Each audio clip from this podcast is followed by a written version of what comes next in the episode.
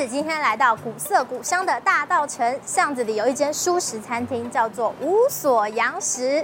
老板本来是一位肉食主义者，因为女朋友吃素，所以开了这间蔬食餐厅。究竟是怎么做到的？快跟 PP 一起去听温妮还有 Rex 的故事吧。今天来到无所洋食，在我身边呢就是老板 Rex 还有温妮。大家好，我是无所洋食老板 Rex。大家好，我是温妮。突然觉得有点严肃，对不对？对。没关系，我们赶快来介绍这次的节气料理。秋分吃什么？番薯坚果黄咖喱是做全素的，所以我们就必须要用一些蔬菜去取代洋葱的甜味，所以我们会使用高丽菜。然后，但它比较特别是高丽菜，因为它本身的甜味会比较低一点。但是我们又必须要创造洋葱的甜味，所以我们会加一些糖跟那个高丽菜一起去炒。高丽菜的水分非常多，所以我们要花很多时间炒炒炒，要炒很久，炒到它有点像那个高丽菜干是吗？对，高丽菜干有点像腌制菜一样。哦。对，所以它的整个甜度跟鲜味就会跳出来。然后就是我用会用这款去取代洋葱的鲜甜味。为什么要番薯坚果？就是。坚果也是要增添它的浓稠感。我们的最大特色是我们不使用任何的粉类，太白粉啊，或者是面粉啊，全部用天然食材吗？对对对，讲简单有点像在做浓汤。我们是使用马铃薯，然后地瓜，然后加坚果，然后我们就是煮制很久之后再把它打成泥。本身的鲜味都会来自于马铃薯啊这些天然的食材的味道。我们的咖喱粉都一定是自己调的，都然后也是会经过慢炒，然后去烘干，然后打碎。会有我们自己的特色的风格一个料理，这款咖喱可能跟印度咖喱或者跟那些其他常吃到咖喱风味不太一样。我希望再调出它本身天然食材的风味。所以其实，在无所洋食吃到这个番薯坚果黄咖喱，它吃起来会比较偏日式一点点的口味。对，严格来讲，对。然后又比较清甜清香，嗯。然后呢，虽然没有用到很多盐，但是吃得出咸味。对对对对对。哇，感觉很适合秋天来享用。是。其实我在看到这个咖喱的时候，里面有很多的这种，就是有些蔬菜去做搭配。对，蔬菜好像每一个都有稍微有一点点不一样的去调味过。对，我们在酱料部分已经很复杂了，我们就是搭配饭的部分，就是饭就是原味，所以我们就会在蔬菜部分就是加点盐巴跟黑胡椒，然后还有橄榄油去调味，让这些自然食材可以跟真正的食材可以去做个搭配。五口小厨那边。最早最早其实就是这款咖喱，然后当初其实那时候设定是一个月就一道菜，然后这一款也就是那时候刚开的第一道菜，第二个月要拿掉的时候，很多熟客就说这个千万不能拿掉，所以那时候就变成这一道菜是固定的，然后第二个月开始每个月再另外开发一道菜，一款咖喱饭配一个新菜，每个月换。咖喱就是大家最爱的。对。接下来才会有越来越多不同的这个料理，对对对，包括后来出现的这个拉面，对对对，也是大家非常喜爱的，嗯，变成一定要留在里面的菜单之一。没错，大家吃到这样子一道咖喱的时候，有没有什么样不一样的回馈？最主要的反馈是他吃不太出这个到底是日式还是印度，啊还是哪个方面的菜。然后那时候我就跟他讲说，像你这样感受就对了。其实我就是落在日式的风格，然后印度的。那个灵魂，然后去设计出属于五口风格的咖喱，不是特别是日式，也不一定是印度，就是五口的咖喱。对对对对对，对，来到这里才吃得到的咖喱。对。还是想要跟大家来分享一下洋食馆很特别，嗯，对，看到了很多这个意大利面，跟我们印象中的意大利面不太一样。对，基本上就像和食一样，它就是日本的食物嘛。然后洋食简简单讲就是西洋食物，其实这都来自于他们因为历史之间的文化食材交流，还有一些故事，所以它会产生出来。所以像我们这款拿坡里意大利面，从意大利传过来的时候，它应该就是正常的台湾最常吃就是新鲜的番茄酱做成的红酱去炒，所以会比较吃得到新鲜的番茄味，然后比较清爽。对，然后可能偏甜一点点，对，偏甜一点点，对，然后颜色会比较鲜红，然后但是它这款比较特别，是严格来讲，它其实算庶民料理。为什么要庶民料理？因为自己在日本早期，它战乱期间，它其实吃的东西不多，比较没有那么的宽裕，所以他们的酱他们会使用番茄酱来炒意大利面，他们就是这样炒，它它的本身的鲜甜度就会更甜更鲜，所以说我们这一款就是用这个基础上去设计，但是我还是要做出差别的情况下，就是。我们的番茄酱也是自己做的哦，所以不是用外面的番茄酱，对，不是现成的，对，我们也是自己使用那个小番茄切片，然后烘干十二个小时，然后去熬汤，然后加多香子、加黑胡椒，然后再加番茄罐头，所以整体都是我们都是自己熬煮。这是最经典的拿破里意大利面。对。那旁边其实还有一道非常特别，这一款面我们是叫多明格拉斯流利面，上面白色的这个奶泡，它也是特别调制的。对，纯素版的 ricotta cheese 是用腰果跟燕麦奶，然后去调制出来的，就是把它泡沫状打出来，它很轻柔，是要让我们在吃的时候不会到很 heavy 的口感。然后这款的发想其实是来自于说，呃，我们在做素食，其实一直没有吃到一个荤食界很有名的料理。所以当初我就觉得我一定要做出一款就是红酒混牛肉的面，所以我们就是以红酒为基础，然后去仿出素食的牛肉汤要怎么做。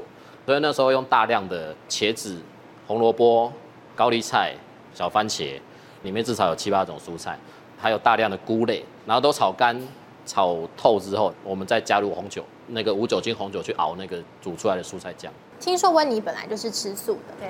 那你在外场分享这些料理的时候有没有困难？这边养食的料理是以荤食做发想，那因为我就是没有吃过多明格拉斯，这个就是一个最难的。对，然后我就是问他说，那我这道要怎么去跟客人做呈现介绍？他就说，哦，也可以跟人说就是 A one 酱啊，它就是一个牛排酱啊，这是最快理解的方式。然后我就完全不能理解，我说什么是 A1 酱？最快理解却不能理解。对，说什么是 A1 酱？它到底有什么成分在里面？其实一开始的时候，我也是自己边吃，然后边理解，再去跟就是老板分享的方式去做结合。可是我真的在跟客人介绍的时候，我还是会有一点支支吾吾的。如果碰到荤食客人，那就很好解决；但如果跟我一样的素食者的话，就真的很难。然后最后，我觉得我们就理出一个概念，就是呃，我们不一定要从荤食的角度跟客人做分享。其实我们就是回到我们食材的本身，跟它的创意理念，跟想要表达的东西，让客人知道就好。对，所以后来我就会跟客人说，这道口味就是比较像是红酒野菇酱的风味这样子。对，那客人其实也马上就可以理解了。反而直接介绍食材本身是让大家更快理解的。对对对对对。除了这几道主食之外，嗯、其实小菜非常受大家欢迎，最惊艳的应该也是大家最惊艳的，嗯、就是对唐扬杏鲍菇。对，其实难度就是我要怎么还原那个鸡皮的脆感，所以我们在腌制的时候就会要要使用太白粉，然后去腌那个豆皮，然后加一些苏打，就是让它会发泡，然后我们又不能用蛋液。我自己有设计一款是用香蕉去做出来的奶油，它就会有机会在我的浆糊里面去产生自发性气泡，所以它在炸的时候，它就会因为那个气泡的生成，然后它就它的口感就会变得比较脆。真的太像了，啊、第一口真的不会发现。旁边还有一道也很特别，这道好像叫做什么炸海味燕麦奶，对，看起来很像那个荤食的什么炸牡蛎吗？对，其实牡蛎有一个别称叫海牛奶。所以，我们就是用炸鲜奶的做法，然后把那个鲜奶用燕麦奶跟海苔去跟各式调味，去把它调成近似牡蛎的海味。真的是花了非常多心思来去做设计。那其实刚刚就有说到，有很多菜是从荤食去做一些发想来去做改变，然后改良成现在这样。当初在做成全素的时候，有没有什么困难呢？其实最大的困难就是找同性质的食材。我要先看荤食的那个分子的状态，还有它所含有的营养素，还有它一些化学成分。我要再去从蔬菜去找到类似的，就是我会去理解说，人在吃东西的时候是用五感去感受这个食材。然后我们如果说我们去理解说，我们舌头能够感受什么食材，我们的嗅觉可以感受什么食材，还有我们的口感会感受什么食材的话，我就有办法去用素食或用蔬菜去仿出我们在吃荤的一个感受。感觉很理工科哎、欸，对，老板，你是理工科出身的吗？我是商科出身。哇，真的是太厉害了！创业的理念是什么？我最后为什么选择全素？其实是觉得说这个挑战非常大。对，以前在做荤食的时候，其实就是在同样的层级上，同样的口味去做升级。做素食，我可以等于是从零开始，可以创造出属于我自己的风格，我可以发想所有更多更不一样的东西。我真的做出来，就真的是属于我的菜单。就是目的其实也是希望可以做出，就是维尼喜欢吃，大家都喜欢吃，然后也不用因为我是什么素别，甚至你吃荤的，我也都可以吃。刚刚一直有说到五口还有五所这两间店，为什么是用这两个名字来做取名的呢？对，其实当初五口一开始是为了自己，所以五口就只等于代表我。以前的兴趣也是属于动漫宅哦。然后因为动漫它这个五口就是里面动漫一个角色的人格设定。我不做事的时候，我会很安静，就等于就像没嘴巴一样，我不讲话的，我很专心。但是我今天如果有遇到客人或者遇到想要跟我聊的，我就会非常侃侃而谈，就会我会很很愿意跟他分享我的食物。嗯，对。然后到五所呢，五所就是就像讲，他其实是为了我的客人，啊，为了喜欢五口的人，为了我的料理的人，当初就想说是无所不在。无所不在。对，就是我可能可以创一个牌子，然后这牌子可能到处都吃得到我的料理，各式各样客人可以来吃，然后也有无所不能的意思。对，我希望这个就是我可能在素食的料理是不会被受限的，它有无限的一个想法跟创意，我能够做什么我都可以做。希望这是一个代表很多东西很细节的一个东西，包括修修 hobo，修修 hobo 就是日文所所方方的意思，然后就是也是无所不在的意思。然后我们那时候就有一个隐喻，就是修修 hobo 台语就是修修福报。对，所以我们会希望这是是一个极小的善念。然后我们希望可以让这个善念，就是我不讲，但我可以让这个东西，就是我不会讲我是卖素食，我也不会讲我卖素食，我也不会跟你讲我全素。但你只要真的喜欢五口或者一些荤食客人，他们来吃吃完才知道这不是荤的，这这是一个素食，他们就会觉得很惊艳。然后说原来素食可以现在可以做到这个地步，太棒了！所以希望来到无所洋食的好朋友都可以感受到无所不能、无所不在的素食，还有一起秀秀 hobo。那等一下回来呢，跟大家聊聊。Rex 跟温妮两个人的爱情故事。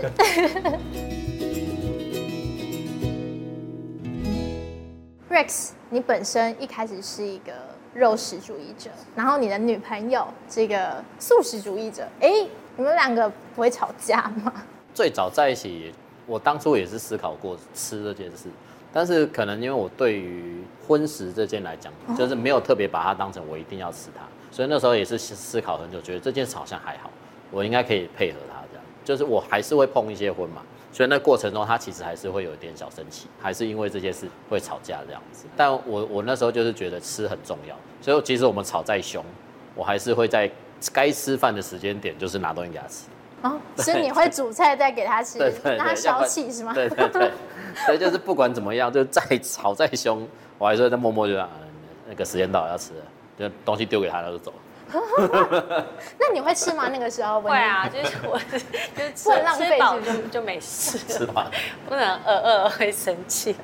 对，所以其实两个在一起还是蛮有趣的。虽然说一荤一素，但是当时这个阶段就是再生气，只要料理端出来就没事了。对对对，我会认为感情这种东西本来就是很多事情就是需要磨的，吵架是一定会。对，然后我们就是需要在磨的过程中，我一定要退，然后他其实也有在退。我在做料理，我还是需要碰荤，要去记住那个味道。就是他对于可能接触荤的这件事的感受度，可以让他慢慢讲。然后我的话就是，他可以接受我不在他面前吃荤。做素食的追求不是为了，因为我个人吃素，我是要追求就是素食的可以做到什么程度。那时候温妮在这个就是因为吃这件事情，可能生气或是。有一些争执的时候，您的心里都是怎么想的？大部分素食者应该会跟我蛮像，就是会希望自己的另外一半会是一起吃素。对，所以我觉得我当初的想法也是这样子。跟他在一起的时候，难免一定会希望说，哎，你要不要就是多吃一点素，或是不要吃肉了？我会觉得说，一个人的饮食习惯，或是这个人个性，他是从小就是这样子，你没有办法去改变他。你很硬性的去改变的时候。他就会有一个反效果。我是有说过希望他吃素，可是我后来就再也没有说过，就是用行动表示。比如说，就是因为我本来就很爱吃，所以我会找很多好吃的餐厅，那我就带他去，让他更进一步去了解素食。那当然那个时候也是压力很大，因为他本身就是做菜的嘛，所以他觉得说哎不好吃怎么样？可是其实我觉得他自己心境上也有在改变，就是从一开始接触到素食不太理解。然后慢慢的去理解为什么这间餐厅这么做，老板理念是什么？对，然后加上他自己其实也是在做吃的这一块，所以我觉得他自己的升华很快。到后来反而都是他在找餐厅带我去，对，然后甚至因为其实我算是蛋奶五星都有吃，然后他的话，因为我们自己是做全素嘛，所以他甚至有时候出去他就说，那我们今天吃纯素，对，他想要吃吃看各个厨师。可以将纯素的料理做的怎么样，就是去交流。对，所以会甚至他自己去要求这一块，我就觉得很开心。包括他其实开餐厅这件事，因为我觉得厨师都有一个梦想，就是要开属于自己的餐厅。然后那时候他就跟我说，我可能会开一间荤素店哦，这样子。然后荤素店，荤素店哦，我就很直接跟他说，因为其实我是一个比较表达会比较慢的人，可是这件事我就马上就跟他说，那我不会去帮你哦，那我不会去帮你哦，我不会去帮你，荤素我没办法哦，对，其实我也只是说过这一次，然后中间我也没有加他说，哎，做素的啦，不要啦，不要做荤的啦，我也没有这样，其实是后来他跟我说，我觉得以后可以做蛋奶素的。就是他自己突然跟我讲，然后再过几年，他又突然说，我觉得我要做全素的，这个改变真的是很不可思议，然后会觉得很感动，嗯、对，而且这件事是他自己发自内心去想要做的事情，所以我就很支持他。你会改成蛋奶素，该不会是因为温妮不会来帮你，所以你才 决定要改的吧？不行，将员工少一个，也是也是有这个原因。说免费员工少一个吗？少一个，对对对。对啊，因为其实，在感情上，我算是我严格来讲，我算蛮黏的。对，有时候蛮毒，也是蛮黏的。但是就是我会希望，就都一起做一间店，就是我朋友或我喜欢的人或者他家人都不能来，因为他好像蛮怪的。最后会做全素，也是就是因为他家人的关系。嗯就是希望女朋友跟他的家人都可以一起来用餐。对对。五口小厨刚开店，是不是常常店里都没有人啊？嗯，对。那时候心情是什么样？说没有被影响，其实是假的。就是虽然他在迪化街旁边，那个小巷子真的完全不会有人进来。就是你逛到后面，你逛到这边不会想到这边还有东西可以。就是应该就直接走去捷运站另外一边。是，对不对？对，所以说那时候真的很多在地阿嬷，就是跟我邻居，他说啊，你要在那个路口放个牌子啊，我定怎样你也让你来啊。然后我说不要，这个牌子好奇怪哦。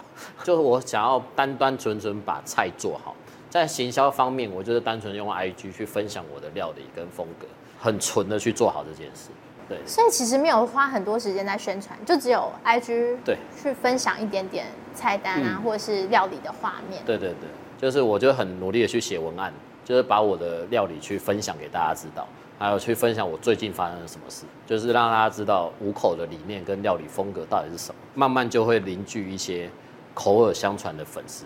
因为我很想要做好自己，所以我不想要花太多心力在做其他宣传上。可是我们都知道，一个新创的粉丝专业或是 IG，一定不会被人看到啊。那那时候怎么办？但是其实最有趣的就是素食界，就是会有很多找素食的人的部落客。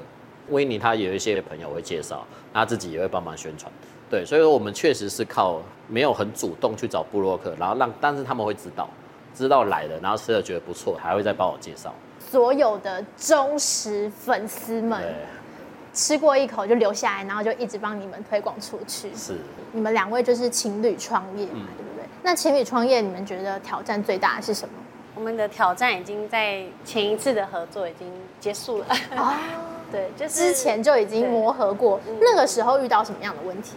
呃，因为他是一个公私非常分明的人，所以公归公，私归私，在公事上。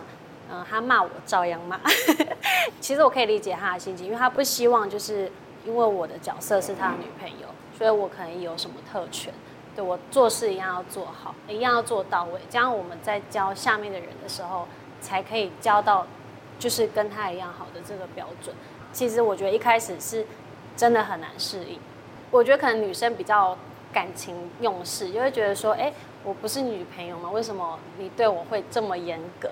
那其实我觉得一路走过来，我我还反而很感谢他。就是如果没有那个时候的训练，我不会有现在的，就是可以学习到这么多东西。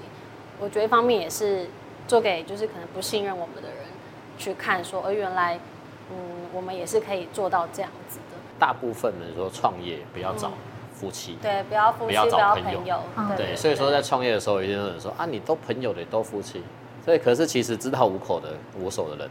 都知道我所有的员工有一半都是我这辈子所有的人脉跟朋友，就是我所有好朋友都在这里。你怎么说服他们来的？我好好奇哦。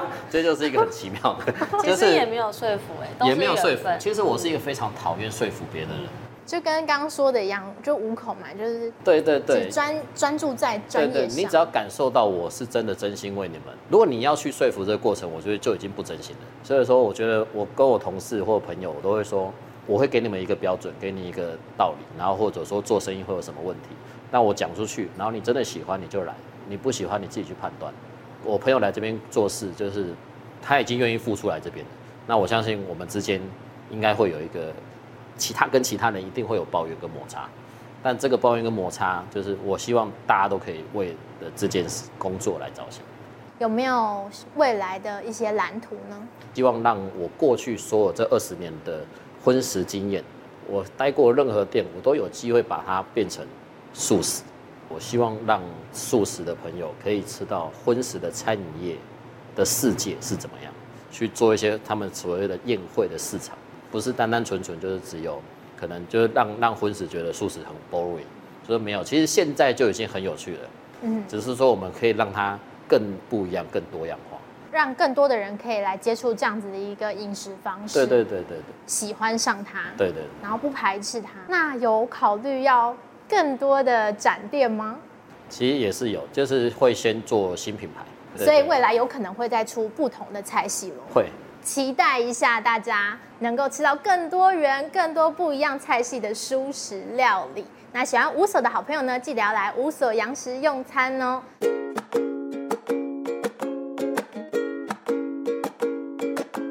新日子营养小课程，我是 PP，也欢迎我们的素食营养学会理事蜜雅营养师。嗨，大家好。我们之前讨论了很多，要怎样才能吃得健康又开心瘦。那我其实前阵子有看到像是甜味剂、嗯、这个东西，对人体会有什么影响？甜味剂就是一个总成，糖醇类容易腹泻啦。甜味剂还有分哦，有一种是叫寡糖。那因为寡糖它是比较特殊一点，它会到肠道里面成为有益菌的食物，它有可能变成。那些肠道喜欢的东西喽，对，但你不能就是想说，那这样我就狂吃寡糖，也不是，只是说就是因为寡糖其实在自然界很多，像我们前几期有讲，哎，为什么吃豆类容易胀气？因为豆类里面有寡糖啊。哦，对啊，所以其实它一般的食物里面有可能也有吃得到，只是它密度没有那么高，所以你不觉得它那么甜哦。对，像高丽菜其实也是有寡糖啊，天然的寡糖，对。寡糖其实很多都是从天然食物去把它经过一些过程发酵也好什么的去做出来的，这个就有点机能型的糖啦。有一些人他可能真的在养肠道菌，然后他又想要有一点点甜，那他又不喜欢一些代糖的味道，因为代糖的确跟砂糖味道不一样。寡糖它是相对味道没有那么明显，但又有一点点甜，那有一些人可能就会用寡糖，就能接受。对，而且寡糖它蛮多是做那个液态的。所以会很像蜂蜜啊、蜂糖啊这样子。除了刚刚说这种甜味的添加物之外，嗯、还有一种是那种会稠稠的，像什么麦芽糊精啊、嗯、海藻酸钠啊、什么鹿角菜鹿角菜胶等等这种，有点像水溶性膳食纤维的那种质地，它对身体会有什么影响？呃，其实它不能归到绝对是膳食纤维，我们先一个一个讲，不，不能硬这样归啦。那以麦芽糊精来讲，它其实。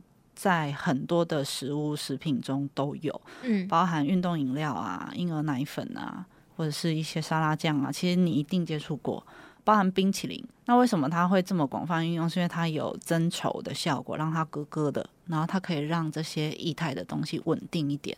所以冰淇淋如果加了麦芽糊精，它会比较稳定。那它的好处是它可以让外观好看一点、稳定一点、口感好一点，还有体积让你比较可以接受。因为之前就有人问说，为什么呃有一些冲泡式饮品里面要加麦芽糊精？嗯，因为不加那一包最后会变得很少。这只是为了补充它的体积体积吗？这是其中一个，另外一个是它会让热水下去好化开哦，它还是有它的作用，啊，比较好泡开这样子。对，就像 even 是有一些黑咖啡，它呃或者是二合一或三合一，它也会加麦芽糊精，嗯，因为不加你拿到你会觉得这包怎么那么少？嗯，那、啊、不加它又会不好化开，不是所有都有加啦。对，那因为麦芽糊精它吸收速度超级快，如果是有血糖，比如说糖尿病患者，可能就要稍微注意一下。可是正常人是没有关系啦。它其实本身也是糖类吗？嗯，它就是呃淀粉类被拿去用一些技术分解、分解、分解到最后，它就是淀粉消化到最后很容易就被消化的糖类。所以这个其实也是我们要注意。的那种，不过因为他加的量都不会多，会多，而且都是有法规在限制。因为你今天明买的，比如说你是买山药、芝麻糊好了，嗯，你如果第一顺位是麦芽糊精，你可以放回去，哦，就代表人都是在买麦芽糊精。可是现在比较不会这样啦，现在那个顺位都会。比较后面应该是什么山药啊、芝麻应该要在前面，哎、欸，也有可能第一顺位是砂糖，添加糖是吧？呃，对，所以 看看喜好啦，看喜好，没有对错啦。反正写在成分表里面最前面就是它添加大于百分之五十的。好，那另外刚好说到一些什么？海藻酸钠跟鹿角菜胶其实是差不多的东西，它们都具有形成凝胶跟成膜的功能。嗯，像之前有一阵子流行那个分子料理嘛，嗯嗯嗯，那个很多都会分子冰啊，对对，很多就会大量用到这个海藻酸钠。那鹿角菜胶它其实就是素食人群的明胶啦，哦，就是卡拉胶，它另外一个名字叫卡拉胶。那因为这些东西的确都有法规去规范，那也没有什么很明确的临床证据显示它是有害的或什么的。的确，因为用这些东西的食品，它可能在其他的成分上，可能油脂啊、糖啊、盐会稍微多一点，所以你就是稍微注意一下，你知道这些就是它是有高层次加工过后的。那你说你一口都不吃，极端的啦，嗯，会很辛苦。嗯，对，那你就是知道就好了，让大家了解一下有这样子的一些不一样的食品添加物。还有另外一种啊，就是那种调味粉里面常常会看到、嗯、有一个叫做 L 氟酸钠，嗯，还有什么柠檬酸、嗯，这些会用在料理里面啊。对，就是甚至是加入在那种香菇粉啊，或者是蔬菜粉去提味的食物。嗯，这种调味剂对身体有什么影响吗？就是说味精这个东西一直被污名化。L 氟酸钠就是就是味精啊，glutamate 再加盐巴做出来的，简称就是味精啦。嗯，那他当初为什么会被发现？就是一百多年前有一个日本人在东京帝国大学当教授，池田教授，从海带上发现有一些结晶体，然后想说：“哦，天哪，这东西是什么啊？怎么这么好吃啊？”然后他就不停不停研究，然后就发现：“哦，人除了酸甜苦咸之外，还有另外一种味觉。”所以他就命名那种味道叫做鲜味，日文叫乌妈咪嘛。他们不是很喜欢讲说乌麦乌麦，对，就是那个字。那其实 glutamate 它在很多食物里面也是天然存在，包含番茄啊、蘑菇啊、味噌啊，还有一个，其实我们一出生就吃到了母奶。母奶里面也有，母奶里面也有，对，母奶里面有百分之零点零二 percent 的 glutamate，也就是说，如果今天这个宝宝他五公斤，他每天要喝大概八百 ml 的母奶，那他一天大概就会吃到零点二克的 glutamate。对味精我不反感，因为它可以增强食物的鲜味，嗯，让一些食欲不振的人比较愿意吃下去，或者是因为的确有一些蔬果，因为它的多酚也好，或是一些对人体有益的物质，它真的味道很重。嗯，苦啊、涩啊、酸呐、啊，或者是没有那么好吃。你这个时候放一点点去提鲜，让人家愿意吃是 OK 的、啊。那为什么很多人会说啊，我吃了就口渴啊，怎样什么的、啊，头痛啊，头痛啊什么的，或什么的。对，其实是因为呃，刚刚有说味精是 glutamate 加盐巴放在一起制作而成。我简单讲了哈，嗯，那所以其实你在用味精的时候，你盐巴的量要少。哦，要不然你当然口渴啊！你吃那么咸，它本身里面有加味精，然后又加了更多的盐。我看国外研究，呃，韩国人一天大概是吃一点五克左右的味精，台湾可以吃到三克，一倍哦。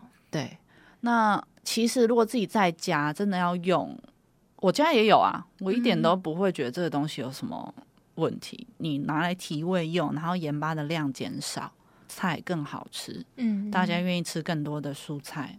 有什么不行？哦，对啊，而且它本来就天然存在啊，我们都看错它了。因为哈，就是外食它加味精的量真的过大了哦，就是它一次就是一匙，可能都三四颗这样在加，直接超过你平常一天的量，而且又再加盐嘛。嗯，那因为经常会外食人，就代表他平常比较没有机会在家里吃，所以他。外食的钠摄取量会特别高，所以一吃到可能就会觉得不舒服啊什么。哦、那另外一个都只在家吃的，他可能盐巴就放很少啊，所以他在外面只要一吃到有盐巴加味精，他就哦，他个天啊，我安诺安诺啦。对对，所以我觉得就是要，要平衡一下。对了，也不是说就鼓励大家哦，那我赶快去买味精，没有。但是如果你有在用，你就是记得盐巴的量要少。嗯，然后如果看到人家在夹，其实也不需要很大惊小怪，觉得啊，人家是什么黑心商人或什么，就亲爱的母奶里面也有啊，你从小可能都喝过，番茄也有啊。所以其实如果有加到那种已经有一些些这种鲜味的食材，是不是其实就不，就不用放了？对，所以为什么熬汤都喜欢放香菇啊，放番茄啊，哦、因为它都有鲜味嘛。那有一些市售的会说不添加味精的，什么香菇粉啊、蔬菜粉，嗯、其实你也是要看一下啦，它可能里面还是会有谷氨镁，不一定啦。嗯，那一样，这些用法概念都一样，它多数都会加盐巴在里面。所以假设你今天选择要用这个，你用啊没有问题。可是盐巴你要么就不要放了。嗯嗯，你可以先试一下，诶，只加这些调味粉是不是味道就够了？那那够了就够了，就不用再另外再加盐巴了。对。OK，懂了，嗯、下期见哦，拜拜。拜拜。